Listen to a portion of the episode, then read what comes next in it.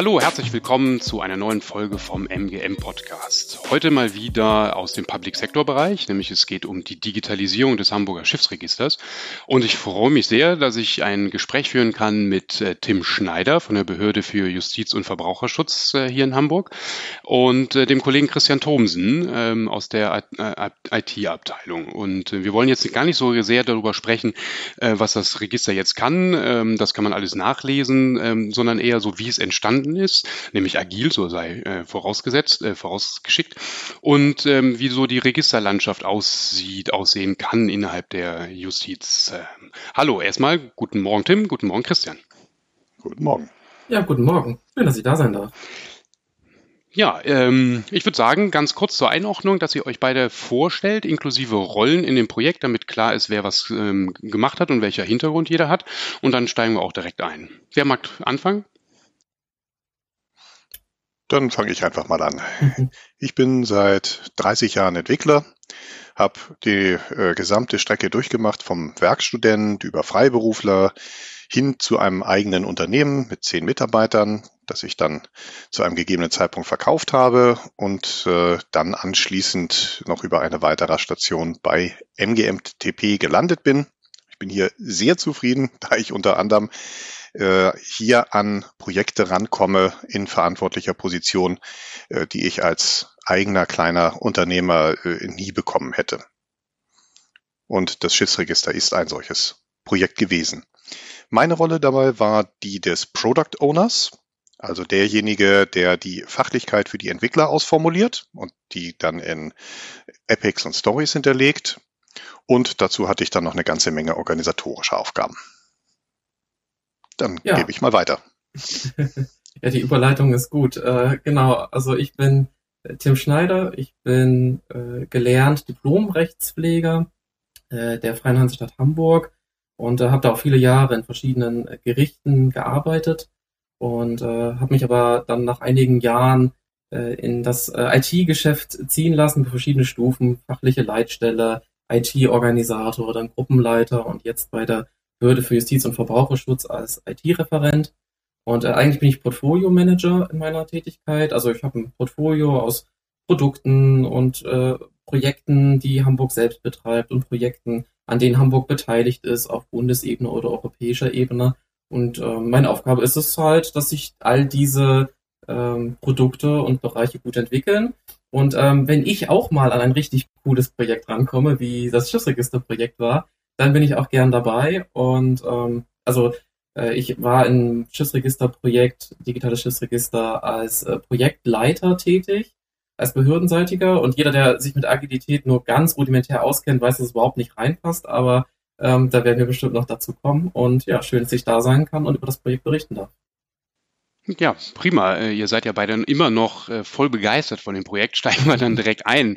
Äh, vielleicht, Tim, an dich direkt die Frage, vielleicht auch mit ein, zwei Infos dann, was das überhaupt ist. Den Rest, wie gesagt, kann man nachlesen. Das werden wir verlinken in den Show Notes, die Artikel, die, die dazu entstanden sind.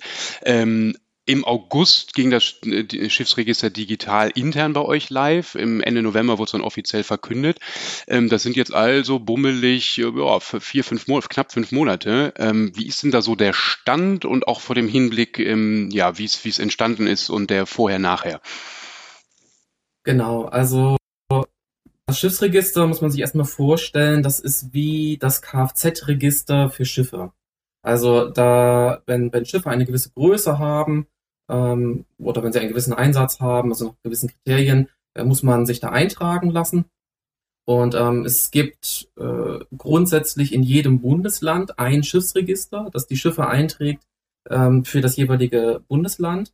Und ähm, Hamburg ist das größte, Bremen ist das zweitgrößte ähm, und einige Bundesländer, die haben sich schon mal zusammengetan. Und ähm, dieses Schiffsregister ist halt in der Justiz beheimatet, deswegen auch gibt es pro Bundesland eins weil die Justiz ja Ländersache ist. Und ähm, für die Justiz ist das immer so ein schwieriges Feld gewesen. Auf der einen Seite äh, ist es wirtschaftlich ähm, hoch interessant und auch wichtig äh, für die Schifffahrtsbranche. Die haben halt ganz spezifische Bedürfnisse an, äh, an, an rundum Abrufbarkeit, an Geschwindigkeit, ähm, an Internationalität. Äh, auf der anderen Seite ist das Schiffsregister gemessen daran, dass die Justiz ja eigentlich eher sowas wie Straftäter verurteilen oder Zivilprozesse entscheiden soll, eigentlich nicht ein Thema gewesen. Und wir haben uns äh, viele Jahre damit schwer getan. Äh, was, was machen wir irgendwie damit ähm, und was, was ist auch realistisch? Und den Durchbruch hat es halt eben gebracht, dass wir dieses agile IT-Entwicklungsprojekt Digitale Schiffsregister ins Leben gerufen haben mit denen wir äh, gesagt haben, wir möchten das dem agil begegnen. Also vorher hatten wir eine Situation, ähm, das war noch mit, mit Hängeregistern und mit, äh, mit, mit Bucheinbänden und äh, Schreibmaschinen. Also ähm, das, das war noch nicht mal irgendwie 2000er, sondern das war dann vielleicht eher so 80er, 90er von, von der Arbeit her. Und äh, wir haben es geschafft, im Rahmen dieses Projektes äh, verschiedene Sachen umfassend zu digitalisieren. Also zum einen natürlich das Register an sich, ähm, wenn ich schon sage, Hängeregister und so, dann ähm, haben wir es halt eben geschafft, ein, ein rechtssicheres digitales Register zu schaffen und auch das bisherige Register zu transformieren. Also mein Lieblingsbeispiel ist, wir haben Eintragungen noch aus dem 19. Jahrhundert gehabt, also Ende des 19. Jahrhunderts. Äh, da sieht man eben, dass es durchaus eine Herausforderung war, da diesen Schritt zu gehen. Wir haben unsere gesamten internen Prozesse digitalisiert. Äh, und wir haben auch die Schnittstelle nach außen gedacht, also sprich Online-Dienst. so haben wir zusammen äh, mit, mit der Dataport ähm, eben einen Online-Dienst geschaffen, dass die Bürger, aber vor allen Dingen natürlich auch die Unternehmer und Räder ähm, da online Anträge stellen können. Und was sagen die Kolleginnen und Kollegen jetzt im Schiffsregister, die das bearbeiten, jetzt eben nach vier, fünf Monaten? also ich, es war schon nach äh, vier, fünf Wochen äh, nach Einführung ähm, relativ klar, dass keiner mehr zurück möchte zu, zu dem bisherigen.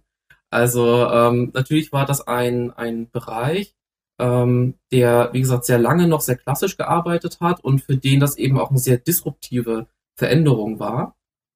Aber ich denke, durch die äh, Agilität ähm, und durch das starke Einbinden des Fachbereiches ähm, konnten wir da schon, schon erste Vorbehalte lösen und jetzt äh, ist der Stand, wie gesagt, keiner möchte mehr zu seiner Schreibmaschine oder zu seinen Klebis oder so wieder zurück.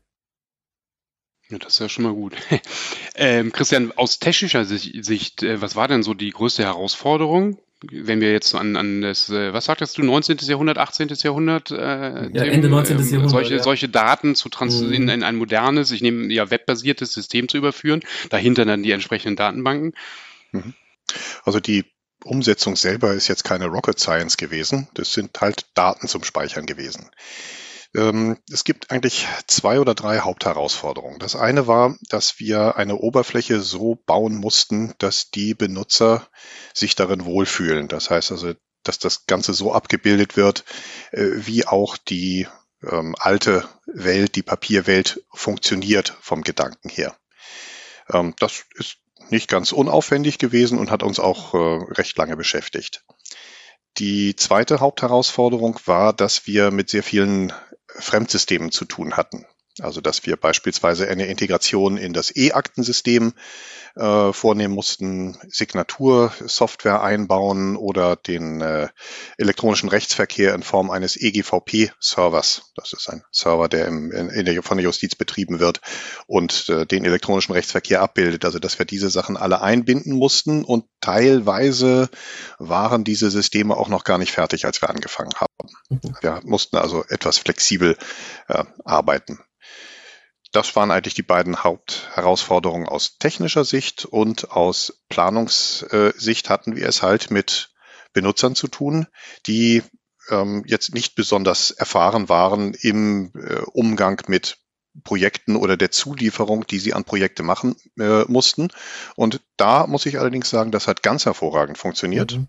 Also diese, diese schwerste Hürde, dass eben, äh, dass man eben die Benutzer dazu bringt, an dem Projekt mitzuarbeiten, das hat äh, wirklich hervorragend geklappt und kann also auch nur zur Nachahmung empfohlen werden. Da sind wir ja ganz äh, tief, glaube ich, schon in, in dem agilen Ansatz drin, oder? Der kam ja initial von, von euch, Tim. Ähm, ich nehme mal an, Christian, dass du äh, auch ebenfalls überzeugt warst, so ein Projekt agil zu machen. Ähm, was waren denn jetzt nochmal an dich, Christian, die Herausforderungen? Du kennst das agile Arbeiten. Ähm, was hast du erwartet, dass eine Justizbehörde, wo man ja wahrscheinlich erstmal denkt, oha, kann das gut gehen? Du sagtest jetzt gerade, es ist sehr gut gegangen. Was war so deine Erwartung und wie habt ihr es nachher umgesetzt, dass es dann wirklich zum Erfolg wurde? Also wir sind tatsächlich äh, sehr methodisch nach Scrum vorgegangen. Also das, wer das kennt, äh, Scrum hat diese Entwicklungszyklen, die sogenannten Sprints, die waren bei uns zwei Wochen lang. Am Ende dieses Sprints gab es immer eine Review, das heißt, da haben wir die Ergebnisse den Kunden vorgestellt, also in diesem Fall tatsächlich den Benutzern. Und die haben uns auch dann auch, dann auch gleich Rückmeldung gegeben, äh, ob wir irgendwas übersehen haben, ob wir was anders gemacht haben. Und es wurde sehr viel darüber diskutiert, was müsste denn jetzt als nächstes eingesetzt werden. Und der ganz große Gewinn an dieser Stelle war, äh, dass wir sehr, sehr viele Fallstricke von den Benutzern gesagt bekommen haben. Äh, denn wir sind ja keine Juristen, wir sind auch keine Rechtspfleger. Und selbst die Rechtspfleger hatten eigentlich keine Chance, alle Details, alle Kleinigkeiten, die so im Rahmen der Umsetzung auftauchen, im Vorwege zu definieren. Das hätte also, wenn man das in einem klassischen Projekt gemacht hätte, ähm, sehr viel Change Requests gegeben und wer weiß, äh, wie in klassischen Projekten diese Change Requests behandelt werden, wie viel Umlaufzeit die, die haben, äh, der weiß auch, was das uns eben an dieser Stelle gebracht hat. Äh, das Wichtigste, noch einmal gesagt, ist die, also auch für Nachahmerprojekte oder Nachfolgeprojekte, ist die Akzeptanz der Benutzer. Und die haben wir durch Transparenz offengestellt, ähm, die haben wir dadurch hergestellt, dass wir ihnen eben immer gesagt haben, wo wir gerade sind. Das war nicht immer ganz einfach. Ähm, es ist uns leider auch, es ist leider auch so gewesen, dass wir die eine Benutzergruppe einfach nicht so gut einbinden konnten, weil die nämlich stark unterbesetzt waren in ihrem in ihrem Tagesgeschäft. Äh, und da ist dann auch tatsächlich noch ein bisschen Verbesserungsbedarf. Das muss man ja auch immer dazu sehen. Ähm, was kann man daraus lernen? Aber im, im Großen und Ganzen diese enge Einbindung der Benutzer, trotz der Corona-Situation, die uns ja mitten im Projekt erwischt hat, ähm, die ist uns vom Prinzip her sehr gut gelungen. Und das verdanken wir eben dieser konsequenten Anwendung der agilen Prinzipien. Ja, ganz genau. Also das ist auch für uns als, als, als Kunden oder jetzt für mich auch als Mitwirker, ähm, es ist ja schnell die, die, die Sorge von Projekten oder von, von Auftraggebern, ähm, von behördlichen Verantwortlichen, ähm, dass wenn man die, die Anwender zu sehr, ähm, auch die zukünftigen Anwender zu sehr einbindet, ähm, dass man dann schlechte Stimmung schafft oder dass man das Projekt ähm, zu lange verzögert durch die Diskussion.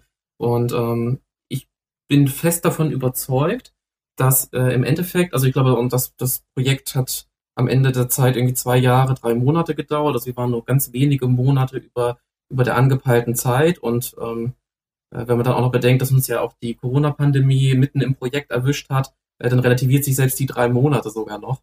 Und ähm, ich glaube auch, dass wenn man den Anwendern ein Format gibt, ein verlässliches Format, so in dem Fall alle zwei Wochen ähm, am, am Dienstag von 10 bis 11 bekommt ihr den aktuellen Stand und äh, danach habt ihr auch noch mal ein paar Tage Zeit, äh, euch das anzuschauen und wenn ihr euch eh was findet, dann tragt das ein. Ähm, und äh, ansonsten reden wir in zwei Wochen, was euch noch fehlt oder was euch nicht fehlt oder was euch nicht so gefallen hat. Und äh, all das hat sicherlich auch mal dafür gesorgt, dass wir mehr als eine Stunde in den Termin sprechen mussten. Ähm, aber gemessen daran, wie viele Sackgassen wir vermieden haben oder wie viel Falschentwicklung wir vermieden haben, äh, bin ich auch fest davon überzeugt und so sehen wir das auch, ähm, ist das definitiv zur Nachahmung empfohlen.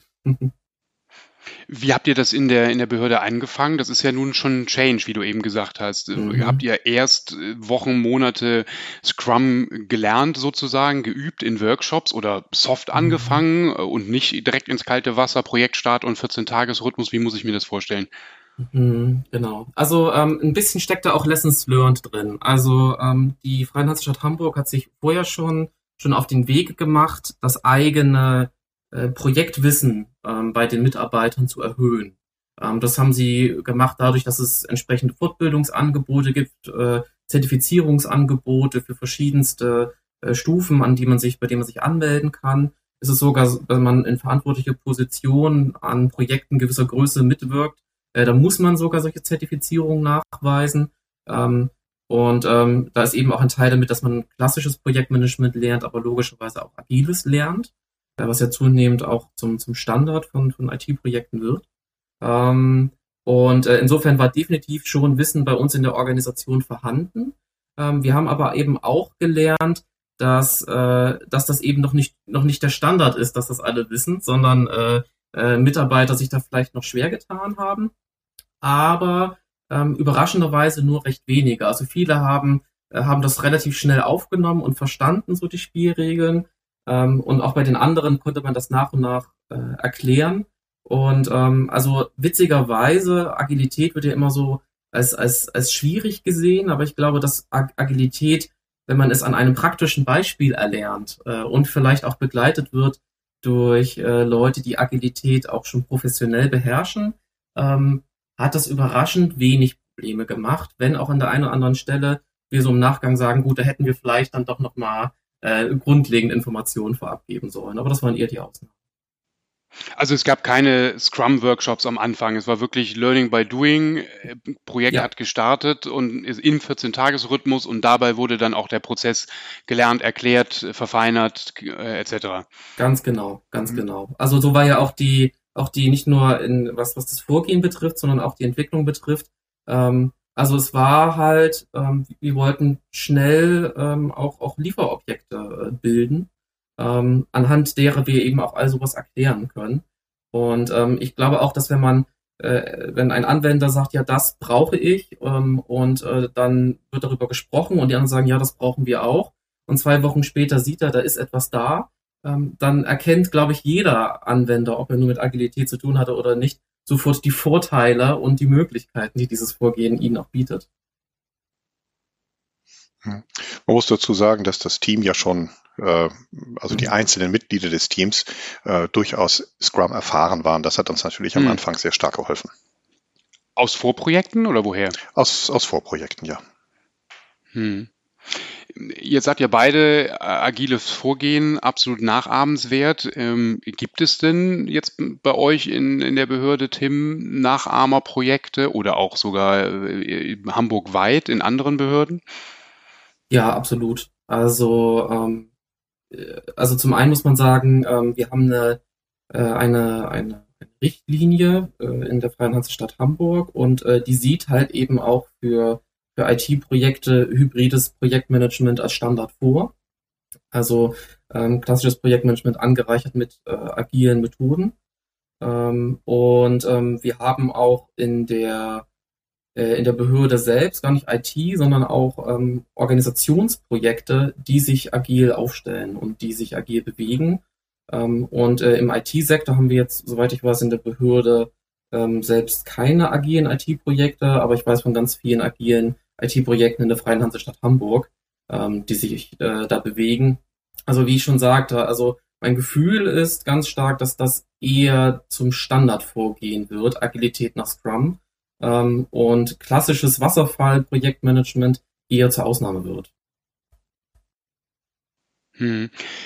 Nun ist agiles Vorgehen ja auch in der, in der freien Wirtschaft noch lange nicht an der Tagesordnung. Mhm. Behörden würde man da erstmal sowieso unterstellen, sage ich jetzt mal böse, ähm, dass sie einen Tick hinterher vielleicht hinken. Ähm, Christian, du kennst ja beide Seiten. Ähm, wie ist denn deine Einschätzung über, über Stand und ja, Möglichkeiten?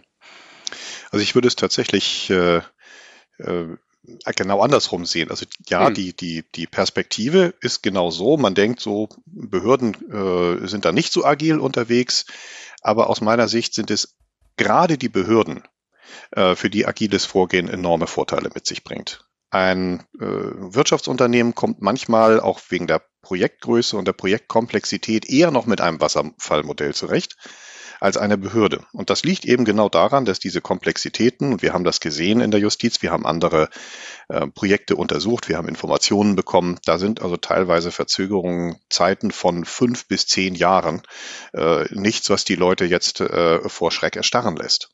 Und das liegt einfach daran, dass eben die Komplexität im staatlichen Umfeld, im behördlichen Umfeld besonders hoch ist. Warum? Das ist einfach die, die, die Aufgabenstellung ist da einfach so. Also braucht mhm. ja, man muss halt jetzt hier beim Schiffsregister. Dass, mhm. man muss halt überlegen, ja, Tim, dass der, der, die, die Behörde noch ganz andere äh, Dimensionen berücksichtigen muss. Also äh, ob es äh, Themen wie, wie Budgetbewirtschaftung oder auch ähm, Budgetbesorgung ist, ähm, da ist ja die Behörde für Justiz und Verbraucherschutz nicht nur sich selbst oder eigene Behördenleitung rechenschaftspflichtig, sondern ja auch dem Bürger. Ähm, oder auch was Gesetze betrifft. Also wir hatten äh, mehrfach die Situation ähm, und äh, konnten das auch erfolgreich auch auf der Justizministerkonferenz adressieren, ähm, dass wir gemerkt haben, huch, da müssen überhaupt erstmal Gesetze geändert werden, dass wir hier weitermachen können.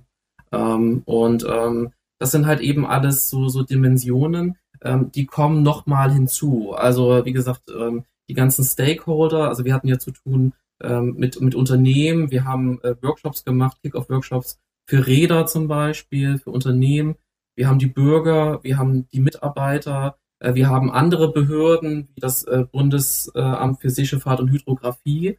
Und ähm, das allein sorgt halt eben schon für eine, äh, also für eine Komplexität im, im Scope und ähm, in der Vielfalt, was das Produkt können soll. Ähm, und damit einhergehen halt eben auch Schnittstellen oder wie Christian schon sagte, Drittprodukte, die eingebunden werden müssen, sodass dann halt eben auch nochmal eine technische Komplexität hinzukommt. Und ähm, da glaube ich, da haben gibt es eben vier Dimensionen, die vielleicht ein, ein Unternehmen so nicht bewirtschaften muss als Projekt. Hm, aber trotzdem ist es natürlich so, dass die Vorgehensweise äh, auch für die Unternehmen in der freien Wirtschaft mhm. äh, ausgesprochen zu empfehlen ist. Also eigentlich müsste man es heute umdrehen. Heute muss man sagen, der Standard sollte agil sein. Und wenn mhm. ich das nicht machen möchte, wenn ich einen eher konzeptgetriebenen Ansatz äh, habe, dann muss ich das begründen. Hm. Zur Komplexität äh, im Behörden kommen wir gleich nochmal. Zum Abschluss Lessons Learned ist eben schon mal ganz kurz angeklungen. Äh, was würdet ihr beide denn sagen? Ein, zwei Sachen hattet ihr schon gesagt. Gibt es noch andere Dinge für, im Rahmen Lessons Learned, agiles Projektmanagement einer IT-Softwareentwicklung ähm, in der Behörde? Bist du zuerst, Christian, oder soll ich? Ich glaube, wir haben beide. Ja, was, ne? kann ich. Ja, ja, klar. Ähm, dann mache ich mal aus meiner Perspektive. Also das erste, was wir eben festgestellt haben, wir haben ja auch Lessons Learned Workshops, Mehrzahl, äh, mit allen mhm. äh, Beteiligten gemacht. Also dass wir haben das wirklich äh, ausgewertet, äh, weil auch die Justizbehörde, die Kunden, alle, die damit zu tun haben, hatten, die wollten unbedingt wissen, ähm, was bringt uns denn jetzt diese Erfahrung, weil das das erste größere agile Projekt auch in diesem Umfeld war. Und der erste, das erste, was wir wirklich durch die Bank festgestellt haben, wo es keinerlei ähm, Gegenstimmen gab, war, der agile Ansatz hat funktioniert. Und mit einer hohen Wahrscheinlichkeit hätte dieses Projekt nicht funktioniert ohne den agilen Ansatz. Das ist also schon mal die eine Lessons learned, ganz wichtig, das funktioniert. Und für mich war einer der wichtigsten Punkte die Entwicklung des Teams. Das hat jetzt nicht unbedingt nur was mit der Agilität zu tun, aber wir sind nicht mit demselben Team rausgekommen, mit dem wir reingegangen sind, sondern dieses Team hat in den äh, 18 Monaten, die wir da programmiert haben, eine Entwicklung durchgemacht. Die haben ihr technisches Wissen äh, vertieft, den Stack aufgebaut, also den technologischen Stack, aber sie haben eben auch das Zusammenwirken, das Zusammenarbeiten äh, perfektioniert.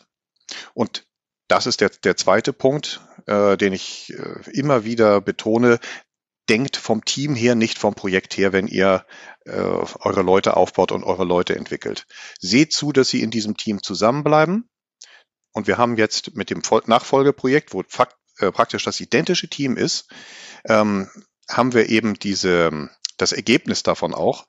Denn dieses Team konnte dann wirklich innerhalb von einem Tag umschalten und ein neues Projekt aufziehen. Weil die gesamte Ramp-up-Phase, dass man sich über einen Stack unterhält, dass man sich erstmal austauscht, erstmal beschnuppert, erstmal kennenlernt, das fiel komplett weg. Das hat uns im Schiffsregisterprojekt etliche Mannmonate gekostet. Und die fielen hier komplett weg. Das Team war sofort in der Lage, loszulegen und hat auch innerhalb von drei, drei Monaten also sehr erstaunliche Ergebnisse produziert. alles nur deswegen, weil man vom Team gedacht hat, das Team zusammengelassen hat ähm, und sich ein Projekt gesucht hat, ähm, dem, dass man dann äh, dem Team umhängen kann. Das, das ist aber doch Glückssache, oder? Das Punkt. lässt sich doch sonst im, im Arbeitsalltag schwer bewerkstelligen, dass ein Team einer Größe und einer Kompetenzverteilung exakt so, vielleicht nur ein bisschen größer woanders arbeiten kann, oder? Also in diesem Fall war es tatsächlich Glück, aber mhm. ich äh, möchte stark darauf hinwirken, ähm, dass man das eben nicht als Glückssache nimmt, sondern rechtzeitig anfängt zu mhm. suchen, mhm. äh, dass man eben, dann, dann muss man eben ein Projekt mal vielleicht ein halbes Jahr on hold haben, bis dann eben das Team wieder so weit ist, dass es dieses Projekt dann eben auch aufnehmen und umsetzen kann. Das ist ein von der Perspektive hier sicherlich ein Paradigmenwechsel. Äh, aber es lohnt sich. Es spart unglaublich viele Ressourcen und es spart auch ganz viel Nerven. Hm. Ja, also und, und genau. bei euch auf eurer Seite, Tim? Ja, also zum einen, also das ist natürlich so ein bisschen, ähm, ich, ich, ich wünsche mir was ähm, mit, den, mit den Projektteams, aber ich unterstütze das total. Also auch in meiner Tätigkeit, ähm, wir, wir sind auch gut vernetzt, wir Projekte in der FAH, aber auch Projekte äh, der Behörde für Justiz und Verbraucherschutz. Und ähm, ich, ich, ich sehe, dass natürlich jedes Projekt für sich einzigartig ist, sonst wäre es ja kein Projekt. Aber dass wir Projekte machen und auch, dass wir IT-Projekte machen, das wird ein, ein Regelzustand werden. Also die Projekte werden anders heißen und das Produkt wird vielleicht auch anders sein äh, im Detail, aber grundsätzlich werden wir immer IT-Projekte machen. Und ähm, da wäre es natürlich ein heraus, also ganz, ganz großartig, wenn man halt eben so eine, so eine Fußballmannschaft oder je nachdem, wie viele man so macht, oder zwei oder drei, ähm, hat, die sind zusammen eingespielt und äh, wenn man ein, ein, ein Spiel ansetzt, wir machen jetzt IT-Projekt für hm, hm, hm, dann kann man dieses Team halt eben aufs, aufs Spielfeld schicken. Also Christian hatte mal so ein, so ein Beispiel gebracht mit, mit einer Fußballmannschaft. Ähm, der FC Bayern, der entlässt ja auch nicht alle Spieler ähm, und äh, zwei Wochen später, wenn das neue Spiel ansteht, äh, sammelt er sich wieder elf Spieler zusammen, sondern der hat halt eben einen Kader, den er ins Rennen schickt. Und äh, da kommen mal Leute dazu, da gehen mal Leute weg. Ähm, aber man hat halt eben ein, ein Team, ein Fundus so. Das kann jetzt nicht vielleicht nicht jede Behörde, jede Organisation für sich einzeln vorhalten. Aber ich denke, da steckt viel Wahrheit drin in dem, was Christian sagt. Aber vielleicht auch noch Lessons mhm. learned ein bisschen bodenständiger. Ähm, also ich bin auch fest davon überzeugt, dass wir uns als gerade als behördlicher Auftraggeber ähm, ein bisschen auch über unsere Erwartungen Gedanken machen müssen. Also ich habe das jetzt hier in diesem Projekt Schussregister gesehen, aber auch in ganz vielen anderen IT-Projekten, ähm, dass auch ganz viele Anforderungen gestellt wurden, die eigentlich gar nicht in der IT liegen. Also ich hatte es ja schon genannt, Budgetbewirtschaftung oder ähm, später ist ja auch noch Bremen dazugekommen. Dann haben wir Verhandlungen mit, äh, mit, mit Bremen geführt, ähm, wie wir uns da vertraglich vereinbaren wollen. Ähm, wir haben Pressesachen gemacht und so weiter. Und ähm, da komme ich auch wieder mit meiner Rolle als Projektleiter ins Spiel. Ähm, ich finde, es ist überhaupt nichts gegen einzuwenden, wenn man nicht nur ein IT, sondern auch ein IT- und Organisationsprojekt macht. Ähm, aber dann hat sich es auch bewährt, wenn man, wenn man da einen starken Partner dem Projekt an die Seite stellt, wie ich hoffentlich das war, ähm, der ja, eben diese, der eben diese nicht IT-Anforderungen, die in so einem Projekt äh, gespielt werden, äh, abräumen kann und äh, für Zulieferungen in der Geschwindigkeit sorgen kann, für die es ein agiles Projekt benötigt, um erfolgreich zu sein. Und da würde ich mir halt wünschen, dass wir da besser, eine bessere auch vorher Auftragsklärung auch für uns selbst und in uns machen, damit wir die Strukturen auch richtig aufsetzen können wenn man jetzt das Paradies malen würde, würde ich sagen, okay, man nimmt äh, so das agile Vorgehen ähm, und Teams sowohl auf, äh, auf Behördenseite als auch dann auf, auf Entwicklerseite, äh, multipliziert sie, all dieweil ja die mhm. Aufgaben an Digitalisierung von Registern ja vielfältig sind. Es gibt ja noch zig andere Register, die mhm. äh, auf Papier geführt sind. Äh, wie lässt sich denn auch natürlich vor dem Hintergrund des Zeitdrucks, äh, der irgendwie allgemein herrscht, ähm, das realisieren? Ähm, ich stelle mir das so extrem schwer vor, weil extrem viel an, an viele Behörden, viele Dienstleister, viele IT-Entwickler, intern, extern etc. an den ganzen Registern arbeiten äh, und keine Vernetzung da ist. Ist das überhaupt realistisch, dass das irgendwann mal funktioniert? Was meinst du? So eine allgemeine Digitalisierung, Register, also ich, ich, Blaupause. Also ich kann es ja mal aus der technischen Sicht sehen. Da kann ich sagen, äh, natürlich ist es überhaupt gar kein Problem, Daten von A nach B auszutauschen. Aber jetzt geht es auch darum, ähm, wie du schon gesagt hast, äh, dass es eben sehr viele Register gibt und einige sind noch nicht umgesetzt. Und das, was wir gemacht haben, das könnte man beispielsweise als technische Blaupause nehmen, um auch andere Register, beispielsweise ein Grundbuch damit umzusetzen. Grundbuch deswegen, weil das Schiffsregister einfach sehr, sehr nah am, am Grundbuch ist. Das ist davon praktisch abgeleitet. Also das Grundbuch ist der große, der sehr große Bruder vom Schiffsregister. Äh, wäre technisch also möglich, das zu machen, aber das ist eher eine organisatorische Frage und dann kann ich das an Tim weitergeben. ja, also ich äh, kann natürlich nicht für alle Register sprechen. Die Registerlandschaft ist ja quer über alle Ressorts. Ich bin ja hier für Justiz und für Verbraucherschutz unterwegs. Ähm, und ich kann halt sagen, dass wir ähm, auf europäischer Ebene schon seit vielen Jahren immer wieder Registervernetzungen ähm, auch schon geschafft haben. Also ob dieses, dieses Business Register Interconnected äh, Service, ähm, die so, so Unternehmensdaten bündeln oder ein europäisches Insolvenzregister. Ähm, und da haben wir ja auch die Situation, dass wir, dass, dass äh, die verschiedenen Insolvenzregister der verschiedenen Beitrittsländer oder, oder europäischen Mitgliedsländer ja auch technisch äh, total unterschiedlich sind und auf verschiedenen technischen Stand sind.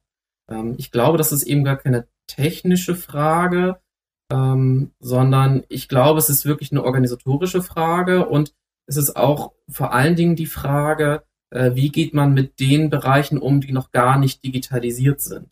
Und ähm, was ja so ein bisschen die Grundlage dafür ist, dass wir überhaupt irgendwas miteinander vernetzen können, effektiv. Ähm, aber abgesehen davon, ja, also wie gesagt, glaube ich, ist es eher die Frage, ähm, wie schafft man eigentlich einen gemeinsamen äh, technischen Standard ähm, im Sinne von des Digitalisierungsgrades, äh, und der Rest ne, fall, in, fall in the place.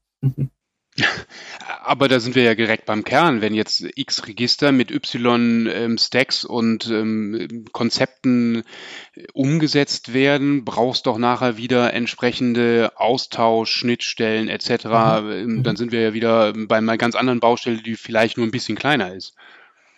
Also ja. doch eine technische Dimension.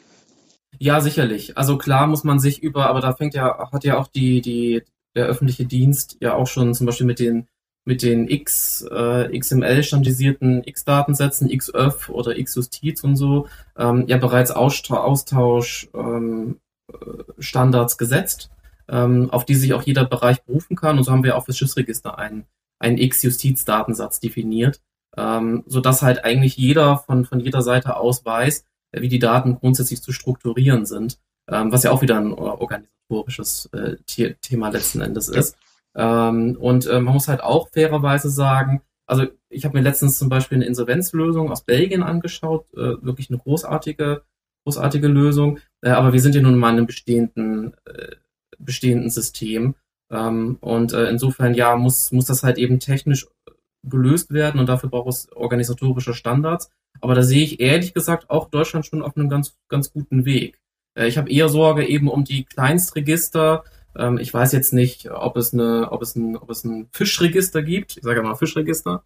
Aber ich könnte mir vorstellen, wenn es eins gäbe, äh, dann wäre es bestimmt noch nicht digital. Und ähm, wir müssen uns eher darüber Gedanken machen, wie wir diese Kleinstregister überhaupt auf ein digitales Niveau heben.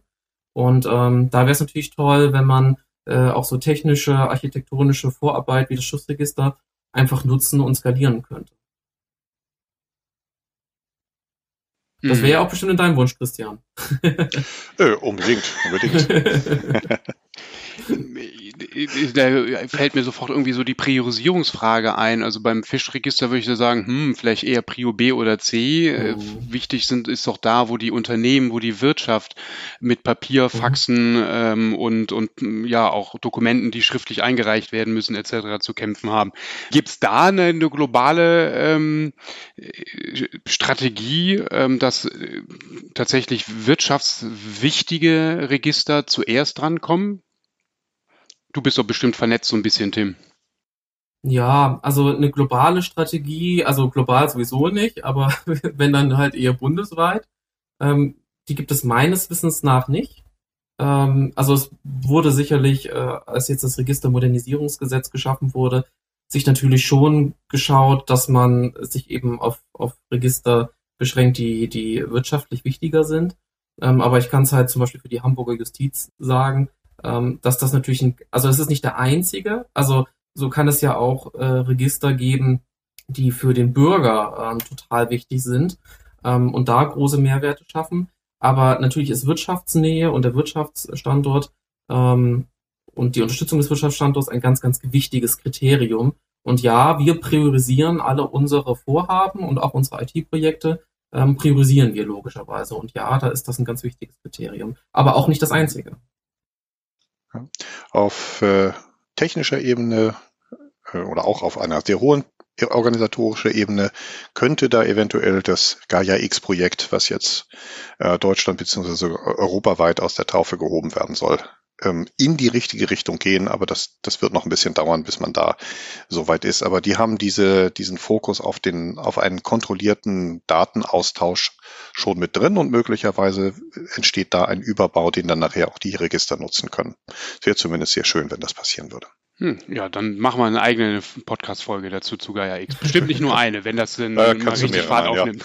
Ja. ja, das stimmt. Gut, kommen wir zum Abschluss. Ähm, so ein bisschen Glaskugel, Kaffeesatz. Ähm, äh, Justizregister 2030, also so in ähm, neun Jahren etwa. Mhm. Äh, OZG ist schon vorher zu Ende, viel vorher, aber auch das wird nicht gehalten. Was glaubt ihr denn? Ähm, Tim, du bist natürlich näher dran, äh, Christian, du technisch, wie so in, in etwa neun bis zehn Jahren die Justiz Justizregisterlandschaft aussieht?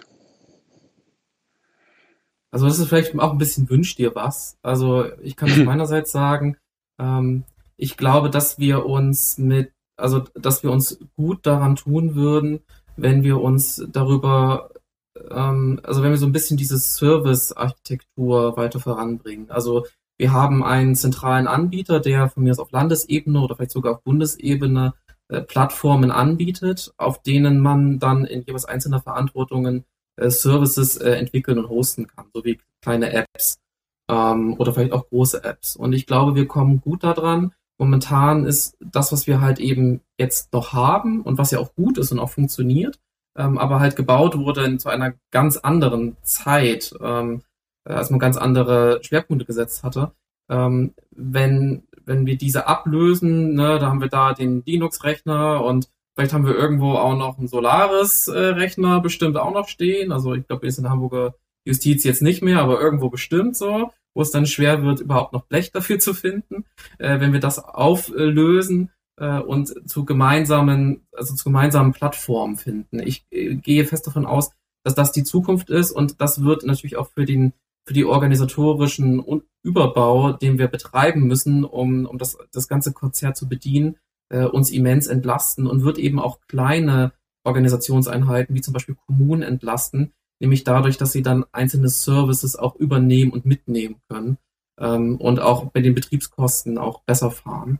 Ähm, ich denke, das wird die Richtung sein ähm, und das kann sicherlich auch durch die Registervernetzung auch nochmal weiter vorangetrieben werden. Christian, du aus technischer also Sicht? Ich habe die Hoffnung, also jetzt mal nicht nur auf die Register bezogen, mhm. äh, dass die Zeit der gescheiterten Riesenprojekte langsam zu Ende geht und zwar dadurch, dass eben in den Behörden selber immer mehr an immer mehr Stellen, und die Justizbehörde hat da einen, einen hervorragenden Anschub geleistet, aber dass eben in den Behörden selber ähm, die Erkenntnisse reifen und auch das, das Wissen, das Know-how aufgebaut wird, um erfolgreich Projekte zu gestalten. Was dann eben auch bedeutet, dass man nicht erfolgreiche Projekte oder, oder Projektkonfigurationen äh, dann einfach mal äh, auch beiseite schiebt. Das ist etwas, was in den letzten Jahrzehnten schmerzlich äh, gesehen nicht stattgefunden hat. Und ich hoffe, dass da jetzt ein, ein Umdenken, auch dadurch, dass es eben jetzt erfolgreiche Projekte gibt, auf die man referenzieren kann, dass dieses Umdenken äh, um sich greift und dafür sorgt, dass dieser enorme Digitalisierungsstau, unter dem wir in Deutschland leiden, äh, dass der sich endlich auflöst. Das ist doch ein gutes Stichwort. Für, danke für die beiden Wünsch dir was von, von dir, Tim, von dir, Christian. Dann werden wir mal sehen, was eintritt. Ähm, ja, vielen Dank äh, für die Insights zu diesem spannenden Projekt. Ähm, Tim und Christian, vielen Dank und äh, einen schönen Tag noch. Vielen Dank. Vielen Dank. Tschüss. Tschüss.